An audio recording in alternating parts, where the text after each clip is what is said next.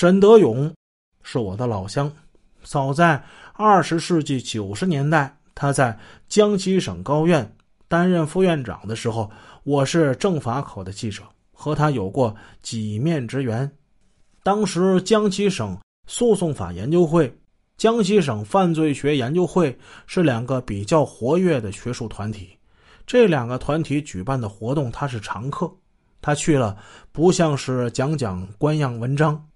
而是一道探讨学术。他在学者群中并不扎眼，仿佛他就是一个他们中的普通一员。他对死刑研究颇有建树，早在一九九二年就出版了国内第一本研究死刑的专著。他在那个年代提出对盗窃案判处死刑不够公平的观点，完全颠覆了当年我们接受学校教育而形成的法治观。他作为官员，却能够站在平民的人文视角去说大实话。他的言行给我们留下了好印象，直到今天，他还延续他的风格。所以我愿意去引用他的言论来证明我的观点。比如他在上面针对冤假错案说的这些话，仿佛针对的就是马朝辉被杀案。如今李慧、李文浩在杀人证据所谓确凿的情况之下，这不也被法院双双判了死缓吗？而他们的罪行是连捅带砍，用了四十九刀将马朝辉杀害。他们本该是。不杀不足以平民愤的残暴歹徒，但是现在法院为他们做出了留有余地的判决，这说明法院是不想错杀二李的。在分析冤假错案的根源时，沈德勇在同一篇文章里还向司法机关，尤其是公安机关提出了他的忠告：纵观已发现和披露的案件。冤假错案的形成，主要与司法作风不正、工作马虎、责任心不强，以及追求不正确的政绩观，包括破案率、批捕率、起诉率、定罪率等有很大关系。不过，不要过于苛求侦查机关命案必破。我们强调发挥主观能动性，积极侦破案件，初衷是好的。老百姓期盼获得安宁祥和的愿望也是好的，但侦查工作有其自身的规律，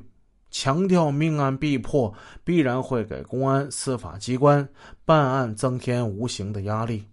有的甚至会形成外在的干预因素，因而可能影响到办案质量。在实践之中，受制于认识手段和能力水平等因素。少数案件破不了、抓不到、诉不了、判不了的情形是客观存在的。这个时候，正确的做法只能是该撤案的撤案，该不起诉的不起诉，该判无罪的判无罪，绝不可做拔到筐里的都是菜的事。沈德勇在文章中提到了不正确的政绩观。这种观念具体到办案个人，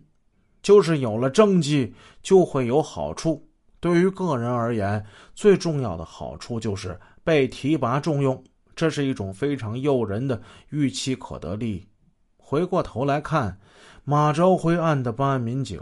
除了已经去世的几位，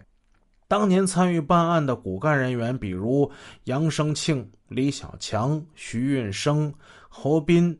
翟明进等人日后都获得了提拔，他们大都担任过刑警大队长的职务，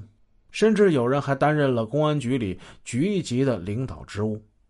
还值得一提的是，当年曾亲临临汾绿苑度假村，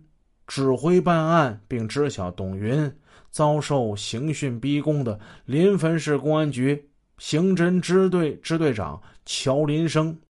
他在二零零八年，也就是李文浩、李慧被一审判处死刑之后，被公安部评为全国公安机关侦破命案工作先进个人。而且，乔林生是山西省在那次表彰之中唯一获得此殊荣的个人。在这些可以预见的利益驱动之下，急功近利的办案人员在心理上就会发生变化。